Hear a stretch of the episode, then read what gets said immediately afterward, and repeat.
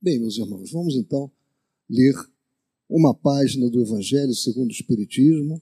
Afinal, hoje é quarta-feira e normalmente nós fazemos isso. Vou pedir à nossa irmã Marisa que abra uma página e faça a gentileza de ler para nós. Antes de ler, boa noite. Antes de ler a página, eu gostaria de pedir aos nossos queridos colaboradores que ainda não escolheram criança no nosso site. Nós ainda temos 45 crianças. A menos de um mês da, da campanha de Natal, né, porque a campanha acontece no dia 17, hoje já, já são 23, né? ainda temos 45 crianças aguardando uma madrinha, um padrinho que possa ajudá-los comprando uma roupinha, um brinquedinho novo, para que eles tenham um Natal mais agradável. Quem puder ajudar, ainda está em tempo. Eu abri no capítulo 21, haverá falsos cristos e falsos profetas. Conhece-se a árvore pelo fruto. Missão dos profetas, prodígio dos falsos profetas, não creais em todos os espíritos e instruções do espírito. Esse é o capítulo. O texto é: Conhece a árvore pelo fruto. A árvore que produz maus frutos não é boa, e a árvore que produz bons frutos não é má, porquanto cada árvore se conhece pelo seu próprio fruto. Não se colhem figos nos espinheiros, nem cachos de uvas nas sarças. O homem de bem tira boas coisas do bom tesouro do seu coração, e o mal tira as, as mais do mau tesouro do seu coração. Porquanto a boca fala do que está cheio o coração. Isso está no Evangelho de Lucas, no capítulo 6, versículos de 43 a 45. Guardai-vos dos falsos profetas que vêm ter convosco com, cobertos de peles de ovelha e que por dentro são lobos rapaces. Conhecê-los-eis pelos seus frutos. Podem colher-se uvas nos espinheiros ou figos nas sarças. Assim, toda árvore boa produz bons frutos e toda árvore má produz maus frutos. Uma árvore boa não pode produzir frutos maus e uma árvore má não pode produzir frutos bons. Toda árvore que não produz bons frutos será cortada e lançada ao fogo. Conhecê-la-eis, pois, pelos seus frutos. Isso também está no Evangelho de Mateus, no capítulo 7, versículos 15 a 20. Tente cuidado para que alguém não vos seduza, porque muitos virão em meu nome dizendo: Eu sou o Cristo, e o seduzirão a muitos. Levantar-se-ão muitos falsos profetas que seduzirão a muitas pessoas. E por que abundará a iniquidade, a caridade de muitos esfriará. Mas aquele que perseverar até o fim se salvará.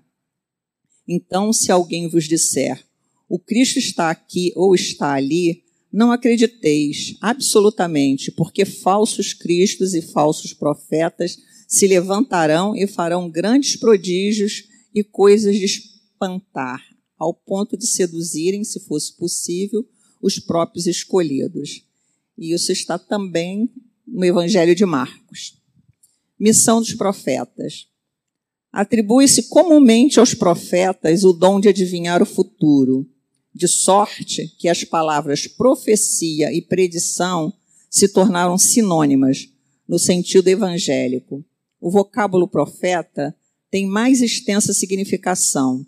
Disse de todo enviado de Deus com a emissão de instruir os homens e de lhes revelar as coisas ocultas e os mistérios da vida espiritual. Pode, pois, um homem ser profeta sem fazer predições. Aquela era a ideia dos judeus ao tempo de Jesus. Daí vem que, quando o levaram à presença do sumo sacerdote Caifás, Os escribas e os anciões reunidos lhe cuspiram no rosto, lhe deram socos e bofetadas, dizendo: Cristo, profetiza para nós e dize quem foi que te bateu. Entretanto, deu-se o caso de haver profetas que tiveram a presciência do futuro, quer por intuição, quer por providencial revelação, a fim de transmitirem avisos aos homens. Tendo-se realizado os acontecimentos preditos, o dom de predizer o futuro foi considerado como um dos atributos da qualidade de profeta. Continua. Tá. Isso aí, minha gente, um bom estudo para nós. Obrigado. Bem, meus irmãos, então nós vamos é, dar continuidade aos trabalhos.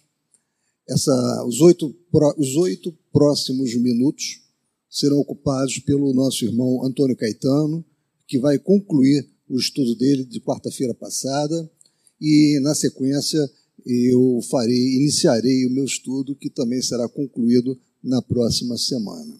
Então vamos prestar atenção ao nosso irmão Antônio Caetano. Frequência voltar para casa com uma terrível dor de cabeça, após percorrer algumas ruas a fazer compras, ou com um cansaço físico incomum. Sabe de pessoas que experimentam sensações semelhantes com mal-estar, náuseas, tonteiras, muitas vezes sem saberem a que atribuir tais desconfortos. Em épocas que precedem as festas de Natal, Dia das Mães, etc., durante as quais muitas pessoas saem à rua e povoam as lojas em busca de presentes, a situação é particularmente aguda. Após observar o fenômeno repetidamente, ela evita sair à rua em tais ocasiões, é como se ela ouvisse o pensamento das pessoas, muitas vezes agoniadas por não disporem de dinheiro suficiente para comprar aquele mínimo de coisas que desejam. Ela percebe um zumbido ou burburinho indefinido, não ruído físico do ambiente, mas de uma qualidade imponderável, opressiva, inquietante.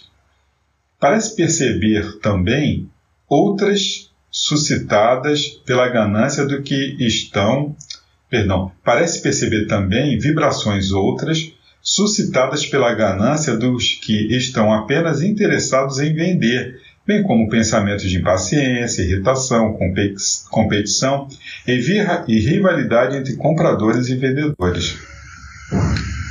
Com certo esforço de vontade, ela consegue bloquear por algum tempo essa onda psíquica, como que isolando-se temporariamente do ambiente, mas esta não é uma atitude que se possa sustentar por um tempo mais longo e ela acaba tendo mesmo de se retirar por não suportar a pressão criada pela agitada psicosfera no ambiente. Isto a levou a observar outros aspectos curiosos. No bairro onde reside, notou que duas galerias estão sempre vazias, como que abandonadas. Poucas pessoas se aventuram a ir ali para fazer compras.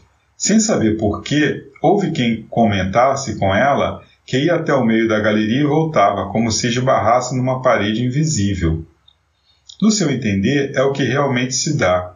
As galerias parecem estar sobre uma psicosfera negativa, opressiva, sendo por isso pouco frequentadas. A situação é agravada, obviamente, pela ansiedade expectativa dos lojistas que passam logo a temer pelo êxito dos seus respectivos negócios, o que resulta em acabarem eles próprios como que expulsando fregueses em potencial. O índice de mortalidade, entre aspas, né, comercial ali é elevado.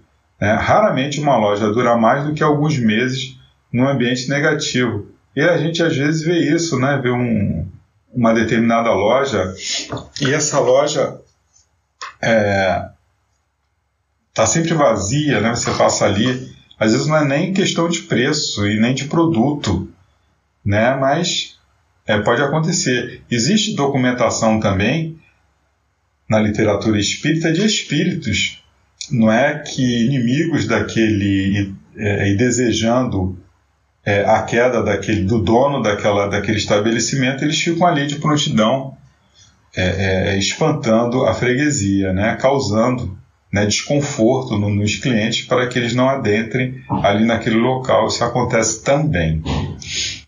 Continuando. Em alguns pontos da cidade, Regina identifica até ruas que prefiro não revelar. Ela percebe visualmente, por clarividência, uma densa camada escura pairando acima das lojas ou nas próprias ruas, criando um ambiente psíquico sombrio e opressivo. Já em cidades do interior, especialmente as do sul de Minas, que ela frequenta com certa regularidade, a situação é inteiramente outra. Há uma espécie de transparência, não apenas no ambiente físico e psíquico, mas também com relação às pessoas. Em uma de tais cidades, ela observou que o ambiente era mais limpo. Nos dias em que a afluência de turistas era menor, a cidade ficava mais entregue às suas atividades normais com os habitantes locais. Visitando certa vez uma família amiga que costumava realizar modesto trabalho mediúnico semanal, tive oportunidade de ouvir um espírito que se apresentava como preto velho. Sabedor de minhas caminhadas pela praia, a entidade estimulou-me a continuar com a prática que muitos benefícios traziam às minhas combalidas coronárias. E acrescentou à sua maneira peculiar que, ao chegar à beira d'água, saudasse as entidades que ali serviam, de vez que cada local especial da natureza tem os seus guardiães e trabalhadores, praias, florestas, recantos naturais, parques, jardins e etc. Ali estão, como vimos, para servir e zelar pela psicosfera ambiental, procurando o quanto possível corrigir os desmandos e agressões que o ser humano pratica a cada momento contra a natureza que deveria ser tratada com a maior reverência e gratidão. A vida é uma só força que circula por toda parte em cada ser. É o que nos ensinam com a eloquência da unanimidade todos aqueles que sabem. Mas uma observação pessoal para encerrar.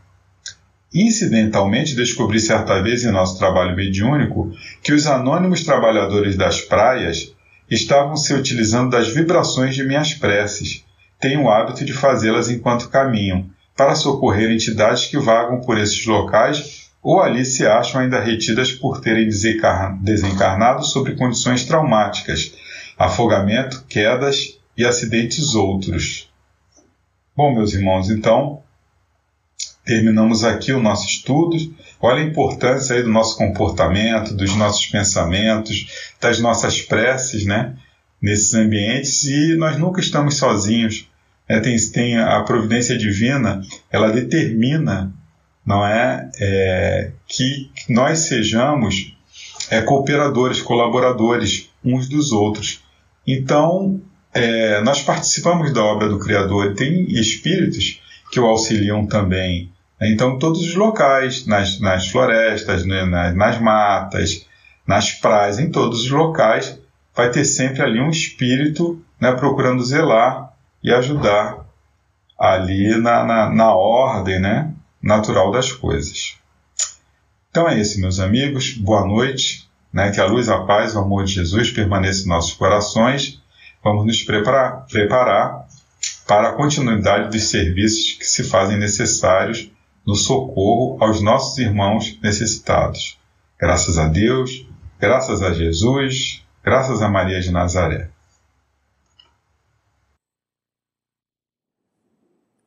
Então, meus irmãos, nós vamos dar continuidade, como eu falei, ao estudo.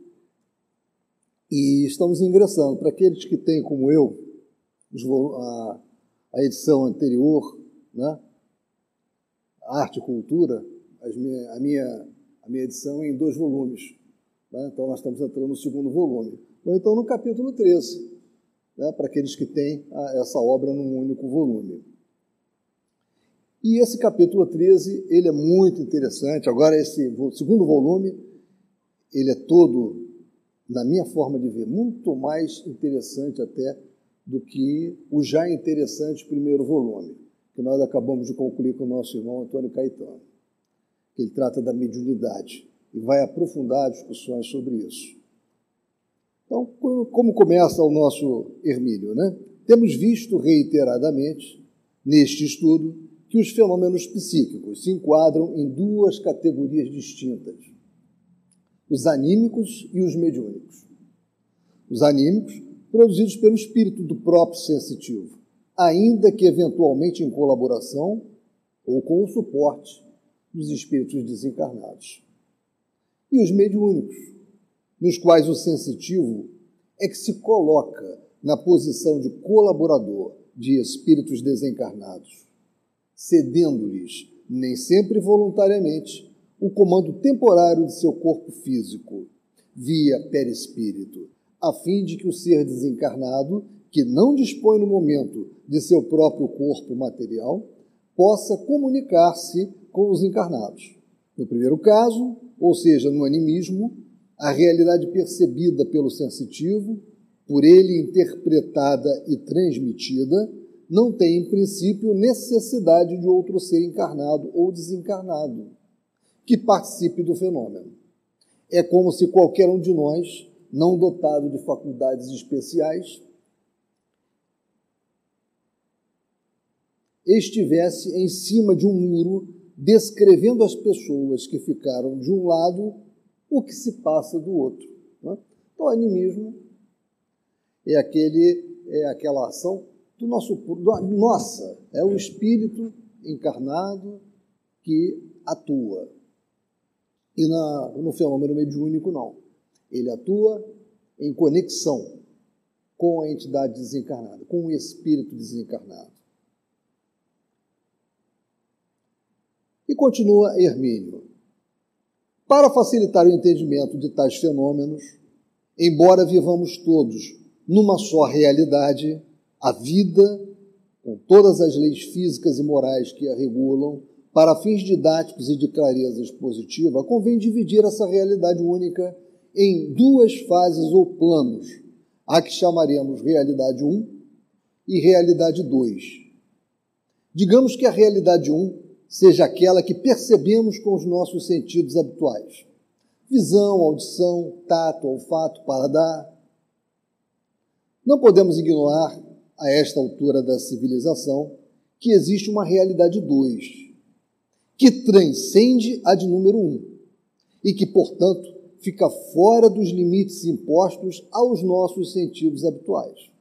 Talvez seja hoje mais fácil compreender essa realidade invisível inaudível, impalpável, quando nos lembramos de que à nossa volta, onde quer que estejamos, o espaço está literalmente saturado de programas de rádio e TV dos quais não temos a mínima ideia, a não ser que disponhamos da aparelhagem necessária para traduzi-los para um ou mais de nossos sentidos. E realmente, né, nós estamos tão acostumados já a convivermos nessa, né, nesse conúbio com a realidade 2, que nós nem nos apercebemos de como isso é fantástico. Né? O tempo todo nós pegamos nosso celular né, e olhamos o, a mensagem que nos chega, encaminhamos uma mensagem para alguma pessoa, olhamos, lemos o nosso e-mail, né, assistimos um vídeo interessante. Como é que nós conseguimos fazer isso? Esse aparelho que nós tanto usamos aqui é um rádio. É um aparelho rádio. Simplificando bastante, é um aparelho rádio. Rádio, transmissor e receptor. Só que muito mais sofisticado do que um radinho de pilha, se eu trouxesse aqui e ligasse. E aí pegasse uma frequência de uma das estações FM, AM, né, com nos trazendo uma comunicação. Mas como é que a gente consegue isso? Consegue isso porque existe isso que Hermínio nos falou existe um, um mar de ondas. É um colchão eletromagnético. Né? É um ambiente onde nós nos encontramos imergidos. É como se fosse um mar de ondas.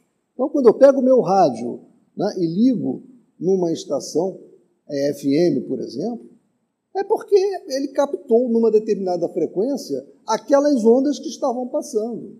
Aquele radinho pequeno de pilha, se eu pegar aquele que eu acho que nem é mais fabricado, mas que eu já usei muito quando era garoto, que era o Transglobe, que eu acho que hoje não, apenas os que ainda têm aquilo é que conhecem, o Transglobe eu conseguia, aí a Alcia lá botou o dedinho para cima, né?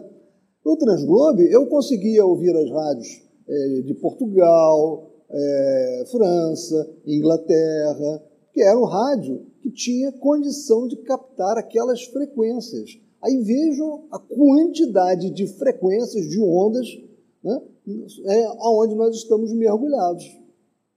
É impressionante esse mundo. Quando nós fazemos uma ligação daqui para Manaus, digamos, pelo nosso celular, que nós estamos tão acostumados a fazer, às vezes nós não imaginamos, mas essa nossa ligação ela é muito otimizada. Então nós, nós passamos por uma estação rádio base de uma empresa operadora de celular. Como a, essa ligação é interestadual, ela vai precisar contratar uma empresa tipo Embratel, que tem um backbone, que tem uma estrutura de rede enorme que pode levar essa ligação para longe, para outro estado ou até para outro país e o faz. Né? Então, essa operadora de celular que pegou a nossa ligação, em frações de milionésimos de segundo, ela vai, contrata essa operadora de longa distância, que, por sua vez, joga esse sinal para o satélite. Ao jogar o sinal para o satélite, os computadores avaliam como é que está, se os sistemas estão muito congestionados para esse sinal chegar o mais rápido possível para Manaus. E se estiver muito congestionado, sabe o que eles fazem? Eles podem mandar isso para o Inmarsat, para outro, jogar esse sinal para outro satélite, que vai lá na Índia e que vai voltar mais rápido para nós. E ninguém percebe isso. Essa ligação ela ocorreu numa rapidez impressionante e nós nem percebemos que aquilo tudo foi, foi um, uma modificação enorme com aquele sinal. Diga, Edna.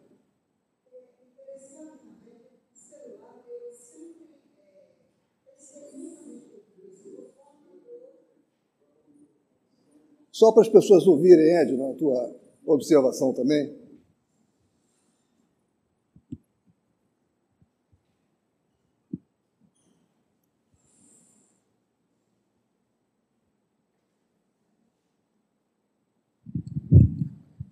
Oi, Dionísio. Eu sempre, eu sempre que pego o telefone, quer dizer, desde que surgiu o celular, que eu estive com ele nas mãos, observando, eu percebi coisas muito interessantes a respeito, digamos, do mundo, é, digamos, do laboratório do mundo invisível. O Mário, o, o, o, Mauro de, de concordar comigo. Com relação às letras, as pessoas não pensam como é que a gente vai digitar e aparece aquela letra escrita ali? De onde vem aquela tinta? É, Entendeu? É. é muito interessante. É Isso é um caso até para a gente estudar assim com quem, digamos, que tem tecnologia, como o Alci, como o Gilberto, entendeu? Para a gente perceber exatamente essa arrumação. Porque a distância, essa comunicação à distância, é, tem a via magnética, tudo bem. Mas e a escrita? Você veja que os sinais, então, os sinais são convertidos em pulsos eletromagnéticos, sim, sim. Né, que são codificados. Sim, mas acontece que os espíritos também escrevem. Entendeu? É, você Entendeu? tem também Então, isso, de é. onde que vem essa tinta? Tem a transcomunicação Entendeu? instrumental né, por parte dos espíritos. Exatamente. Então, o, o Laboratório do Mundo Invisível, no Livro dos Médios, ele fala bem é, a esse respeito. Quer dizer, ele aguça a nossa curiosidade. É. Falta que a gente comece a pesquisar. Nesse sentido aí, até no celular. Exatamente. É? Bem, bem, observado, né? Obrigada. O laboratório do mundo invisível. Bem observado. Porque o que a Edna falou é bastante interessante. É, ela fez alusão a uma obra que, inclusive, Hermínio, Hermínio Miranda, Hermínio Miranda não, é, é, Guimarães Andrade, Guimarães Andrade, Hernani Guimarães Andrade, tem a obra chamada Transcomunicação Instrumental. Obrigado, é Hernani Guimarães Andrade. Né? É, vale a pena ser lida essa obra. Nós já fizemos um estudo aqui em que pudemos pegar um pouco dessa obra para falar da transcomunicação instrumental. Mas é, os espíritos se utilizam dos nossos mecanismos, dos nossos equipamentos e da nossa tecnologia, obviamente, para poder fazer chegar até a um computador uma determinada mensagem. Né? Isso realmente foi fato já identificado, pesquisado e comprovado. Né? Não é algo que é assim, feito em larga escala, mas já existe há algum tempo.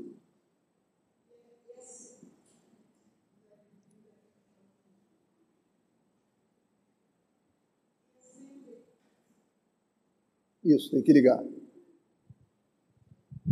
Isso. E é sempre interessante a gente estar, digamos, fazendo essa, essa dicotomia, né? Entre aquela realidade que a gente tem, né? E aquela que está aparecendo, as novas tecnologias, porque, na verdade, ciência e espiritismo andam juntas, né? Andam juntas. Então, a gente precisa também fazer essa investigação para que a gente possa ficar mais consciente das coisas que estão acontecendo e daquilo que a espiritualidade também está trazendo para a gente através dos espíritos eh, encarnados e desencarnados, né? Exatamente. Afinal de contas, o laboratório do mundo invisível é todo o tempo, né? É verdade. É, quando, quando nós estudamos Memória de um Suicida, nós tivemos oportunidade de, de estudar um pouco sobre uma grande aparelhagem existente naquela colônia espiritual, né? é, onde se passava a recuperação dos espíritos que eram retirados daquele vale das sombras, naquele né? vale da, de grandes dores, de ranger de dentes, né? os espíritos que tinham se suicidado. Né? Então, e tinha muitos equipamentos. Né? Então, aqui é, é importante, isso aqui que Hermínio nos coloca, é uma, algo que todos nós sabemos, mas que às vezes não paramos para refletir. Como nós estamos mergulhados nesse universo de, que ele chama de realidade 2. Só que os nossos órgãos de percepção né, não conseguem ver isso que está se passando. Mas não é porque nós não conseguimos ver com os nossos olhos, perceber com o nosso tato, que esse mundo, esse universo não exista. É como eu, por exemplo, eu não vejo a corrente elétrica passar por aqui e querer saber se de fato tem alguma coisa. Se eu colocar aqui um ferro, eu vou saber logo, logo o que é que está se passando. Se eu enfiar aqui um ferro e ficar segurando, porque tem corrente elétrica, eu não enxergo, mas ela está lá. Então, continuando com Hermínio. Mas não só ondas de rádio e TV povoam o espaço à nossa volta.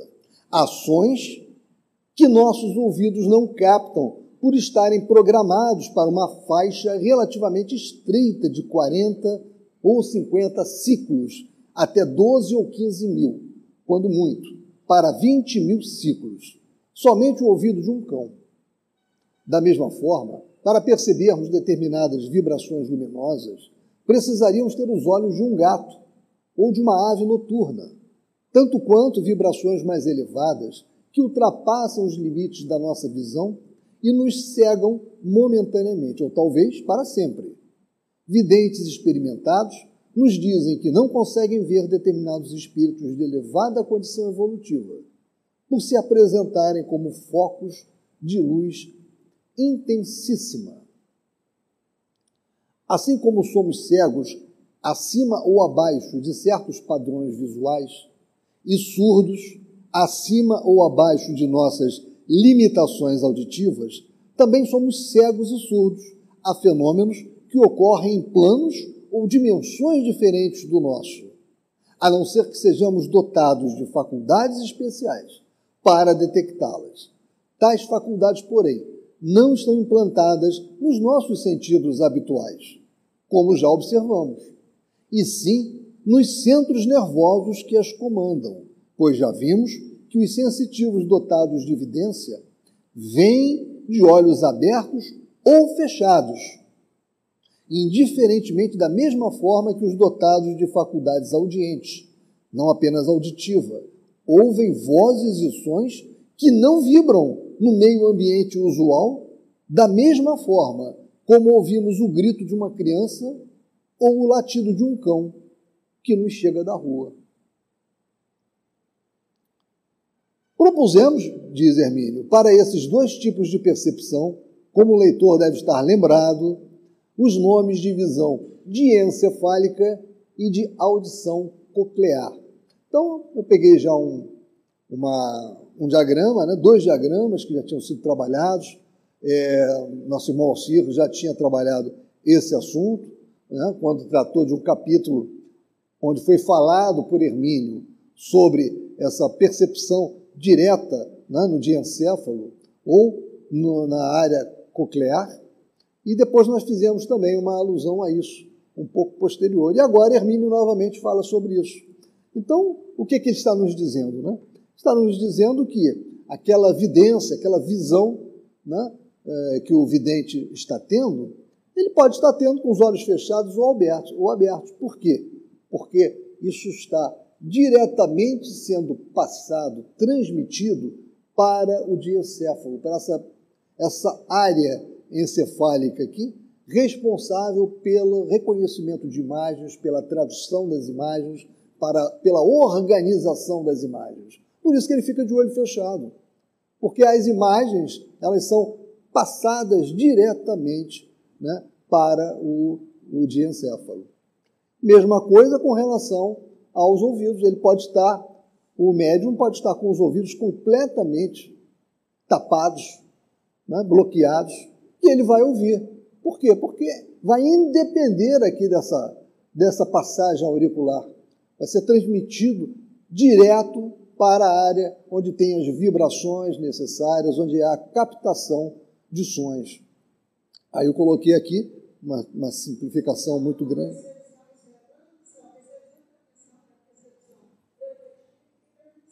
Exatamente. Exatamente. É, a percepção, né, a audição da alma, que são exatamente é, captadas né, pelo perispírito, é, decodificadas e são repassadas. Aí, no caso, ele passa através da pineal, né, e vai fazer, é, vai dar essas imagens, esses sons que a gente percebe é, mediunicamente. É, exatamente. E o perispírito é fundamental, porque essas, todas essas, essas ocorrências se dão via perispírito. Perispírito da entidade desencarnada e perispírito nosso, do médium. E qual é a função do diencéfalo? Foi só aqui uma. Eu peguei uma, um texto, né, que é o nosso objetivo aqui não é nós tratarmos especificamente disso, mas como Hermínio falou né, sobre o assunto, as funções principais dele são funções sensoriais. Ele é o portal de entrada para o córtex, modulação das aferências sensitivas, motoras, somáticas, estação entre núcleos da base cerebelo e córtex, comportamento emocional, conexões entre o sistema límbico e o córtex e ativação cortical, juntamente com formação reticular. E a cóclea é a porção anterior do labirinto, localizada na região do ouvido interno. Tem aspecto similar à concha de um caracol. Ela é responsável pela função auditiva. Curiosidade, a cóclea é formada por aproximadamente 15 mil células. Então, é uma característica dessas células são células ciliadas, que vibram de acordo com o estímulo sonoro. Como a nossa irmã é, Edna falou, na verdade, todos esses nossos órgãos, eles estão, eles existem no nosso soma, né? e eles existem no nosso perispírito, né? que é o modelo organizador biológico. Então, quando uh, o Alcir, na segunda-feira, falou bastante sobre reencarnação, sobre miniaturização do espírito reencarnante, né? e chegou a tocar também um pouco na questão da modelagem. Então, o, perispírito é o instrumento modelador, modelador na nossa forma e modelador dos nossos órgãos. Então, todos os nossos órgãos têm um duplo. Ou seja, é o próprio órgão que nós já conhecemos bem, que se formos cortados, ele poderá ser verificado, e existe o órgão, aquele órgão no perispírito, na tessitura perispirítica. E a comunicação mediúnica se dá de perispírito para perispírito.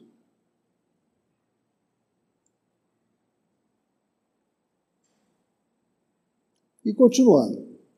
É certo, portanto, que os encarnados vivem dentro das limitações impostas pela sua própria condição de seres espirituais, ligados a um corpo físico. Para voltar à ideia do rádio da TV, há pouco utilizada, a coisa se passa como se ao renascer cada um de nós fosse dotado de um simples radinho de pilha para apenas cinco estações. Ou, se quisermos ampliar a imagem, um receptor portátil de TV para cinco canais, cada um deles correspondendo a um dos nossos sentidos. Não importa que em torno de nós 300 emissoras de TV estejam em pleno funcionamento e alguns milhões delas pelo mundo afora. Só conseguimos receber som, imagem, cheiro, paladar e tato pelos canais apropriados da nossa instrumentação pessoal. a que estamos condicionados enquanto estivermos na carne. Essa é a nossa realidade. Propus chamá-la de realidade 1, por ser a que está no, ao nosso alcance, ou melhor, ao alcance dos sentidos habituais. Sabemos, no entanto, que acima, abaixo, em paralelo, por toda parte, embutidas umas nas outras, sem se misturarem jamais, há uma compacta multidão de vibrações, sonhos, imagens, movimento, emoção, vida em outra realidade paralela, fora do nosso alcance. É o que chamamos realidade 2. Né? Quando Kardec nos fala, é, quando ele faz a pergunta 459, os espíritos respondem né, que a, a influência dos espíritos é muito maior sobre nós do que podemos imaginar. Que no mais das vezes eles nos controlam, eles nos induzem a práticas de A ou B, C ou D. Eles estão aí, eles nos acotovelam, eles estão presentes no nosso dia a dia, em todos os momentos. Quantos irmãos desencarnados nós não temos nesse ambiente hoje? Não sei, devem ser muitos. É? E junto com aqueles que nos acompanham pela internet, pela, pela rádio também, Abel, pela TV e Rádio Abel, nos lares, né? Então, é, aonde que nós estávamos? Alguns de nós. Ah, mudou a página? Tá certo. Então agora é essa aqui. Alguns de nós, dotados de faculdades especiais, conseguem perceber sons e imagens da realidade 2. São os sensitivos. Palavra que lhes assenta bem precisamente porque dispõem de sensibilidade mais apurada do que o comum das pessoas. Não que sejam melhores ou piores, são apenas diferentes. Não se pode dizer que um músico seja melhor do que um pintor, ou este pior do que um arquiteto, um médico ou um economista. Cada um aplica seu talento e suas inclinações a determinado ramo de atividade ou conhecimento o trabalho de um músico ou de um arquiteto só é comparável com o de outro músico ou arquiteto. E aí sim, podemos dizer que um nos parece melhor do que outro. Mesmo assim, muitas vezes por um critério subjetivo, pessoal. Fulano é melhor do que Cicrano nesta ou naquela atividade para nós, segundo o nosso modo de observar e avaliar. Apenas isso. É certo, contudo, que vivemos dentro de uma só realidade. Mas quando encarnados, só temos acesso a uma das faces, ou seja, a realidade um. No entanto, não somos corpos físicos, e sim seres espirituais, eventualmente aprisionados num corpo material. Somos espíritos, apenas estamos num corpo físico. Somos como um mergulhador que, em função da profundidade que vai ter que mergulhar, precisou usar um escafandro e teve que ir por um ambiente aquoso diferente. Mas logo, logo ele irá subir e irá tirar todo aquele instrumento né, que lhe permite descer a profundidades muito grandes.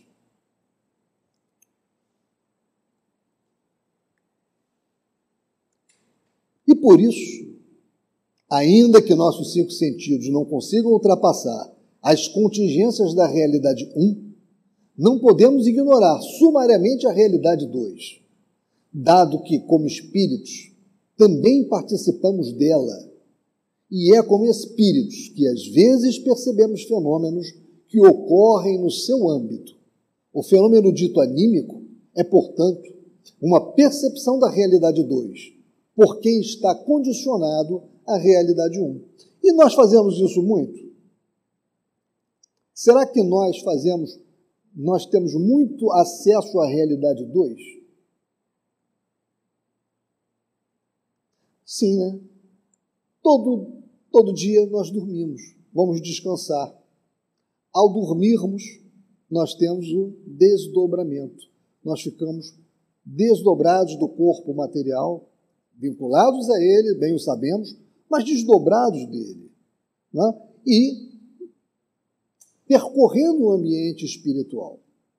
Quando nós estamos nesse momento, desse semi-desprendimento, nós estamos ali em contato com essa realidade 2, com o mundo espiritual. O item 2 desse capítulo, ele fala do médium, né? ele nos apresentou essa dicotomia, plano material, plano espiritual, né? que não é porque nós não vemos o plano espiritual que ele não existe, né? e ele nos levou, através de um raciocínio muito bem montado, né? a termos a conclusão inelutável de que é claro que esse plano espiritual existe, ele é real. E ele agora vai nos falar do médium, que é o intermediário. Às vezes, porém, os habitantes da realidade 2, os espíritos desencarnados, desejam, por motivações diversas, comunicar-se conosco, fazer-se vistos, ouvidos, percebidos ou transmitir para nós suas ideias, pensamentos,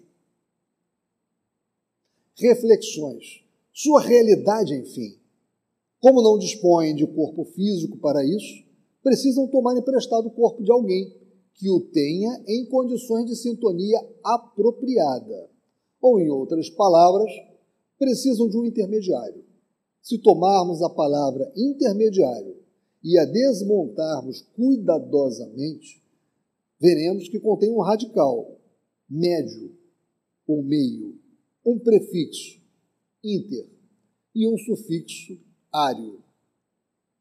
O que significa que o intermediário é alguém que fica no meio de duas posições, que se propõe a cena.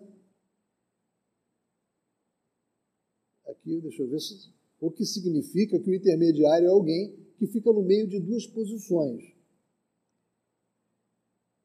é, faltou alguma coisa aqui, né? Quem é que está com o livro aí? Que se propõe a ser na forma. Não, aqui faltou. Quem é que está com o livro aí? Houve uma falha aqui na, na minha apresentação. O que significa.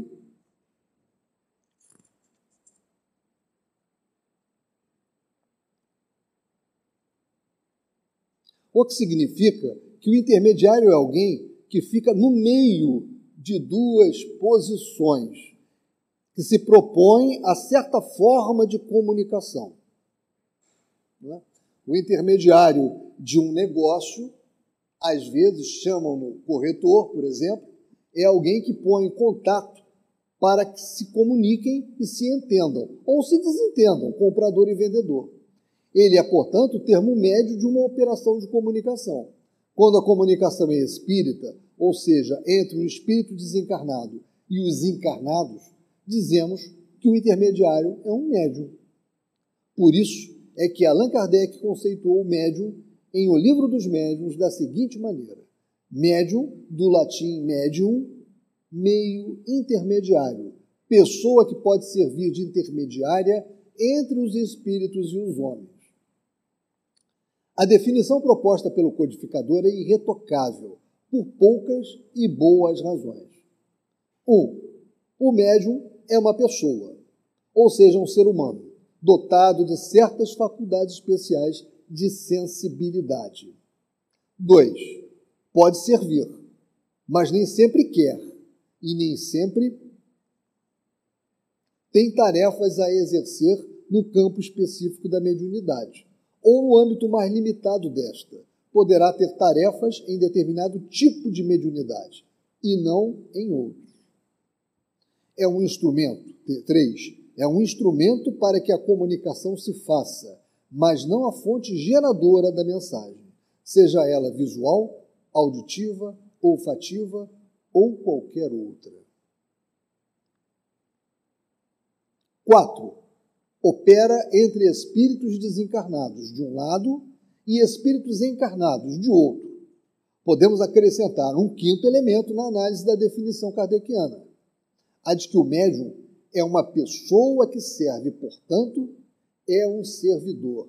Isso aí é muito interessante, essa colocação de Hermínio. Né? Que o médium é uma pessoa que serve e, portanto, é um servidor. Para nos trazer um pouco da. baixar a bola daqueles que acham, ah, mas eu sou médio, eu tenho uma conexão, eu sou muita coisa. Não, peraí, você é um servidor. Né? Você é um servidor. Cabe-lhe fazê-la com dignidade, fidelidade e honestidade, nada acrescentando ou subtraindo as impressões que, plantado na realidade 1, um, ele colhe na realidade 2, de espíritos desencarnados. Discorrendo sobre fenômenos de efeito físico, especialmente dos que hoje seriam classificados de poltergeist, Kardec adverte em O Livro dos Médiuns, capítulo 5, item 91, ser necessário não atribuir origem oculta a tudo que não se compreenda. Acrescenta logo adiante que seria verdadeira superstição ver por toda parte espíritos ocupados em derrubar móveis, quebrar louças, provocar, enfim, as mil e uma perturbações que ocorrem nos lares, quando mais racional é atribuí-las ao desajo, né, que é o esmazelo, o desleixo, e isso é muito comum. Vocês querem ver? É... Às vezes eu estou na cozinha, na minha casa, e isso acontece normalmente na cozinha, e eu escuto uns estalidos. Né? Eu fico escutando aqueles estalidos. E fiquei pensando, logo no início eu achava que podia ser, né? estava entrando já por essas conclusões aqui. Talvez seja uma manifestação de efeito físico. Mas eu fui ver o seguinte, que isso era na, uma das geladeiras que nós temos lá. Uma das geladeiras estava fazendo esse barulho. E um técnico que foi lá para fazer uma regula, regulagem na geladeira disse que isso é comum em algumas geladeiras, por causa de gás. Ele deu uma explicação lá, mecânica para o assunto, né? Mas aquele barulhinho tinha uma explicação. Né? Outra coisa que acontece, que às vezes a gente não percebe, dentro desse ambiente de barulho, às vezes você tem é, ardósias que são colocadas muito próximas uma das outras. E quando você tão, é, está num calor muito grande, essas ardósias elas tendem a suspender, né? porque elas dilatam, o material se dilata, né? e como ela não tem mais para onde ir, a pessoa que colocou a ardósia não fez aquela aquela corridinha de massa entre uma e outra, e simplesmente encostou uma pedra na outra, o que acontece? Essas ardósias sobem. Isso faz um barulho. E muito estranho. Você começa a escutar clac, clac, clac. Isso acontece também em ladrilhos, que são colocados em alguns lugares. O material dilata, ele começa a fazer barulho. Então nós temos que tomar muito cuidado, avaliar muito bem, antes de começarmos a atribuir também ao plano espiritual tudo quanto é barulho que nós não conseguimos identificar, ou tudo que é ocorrência que nós não conseguimos identificar, que é o que Hermínio está nos falando aqui. Né? Temos muita atenção. Na verdade, ele cita Kardec. Né?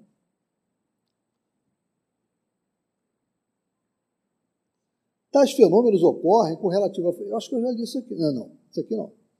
Tais fenômenos ocorrem com relativa frequência como se demonstra hoje em extensa e bem documentada literatura científica. Ponto. O leitor interessado nesse aspecto particular deve recorrer à publicação O Poltergeist de Suzano, de Hernani Guimarães Andrade, ou do mesmo autor, O é, Poltergeist de Guarulhos. Eu consegui encontrar essa obra, Poltergeist de Guarulhos. Mas eu vou deixar para nós conversarmos sobre essa obra muito interessante, Poltergeist de Guarulhos, na próxima semana. É um trabalho científico de Hernani Guimarães Andrade, bem interessante.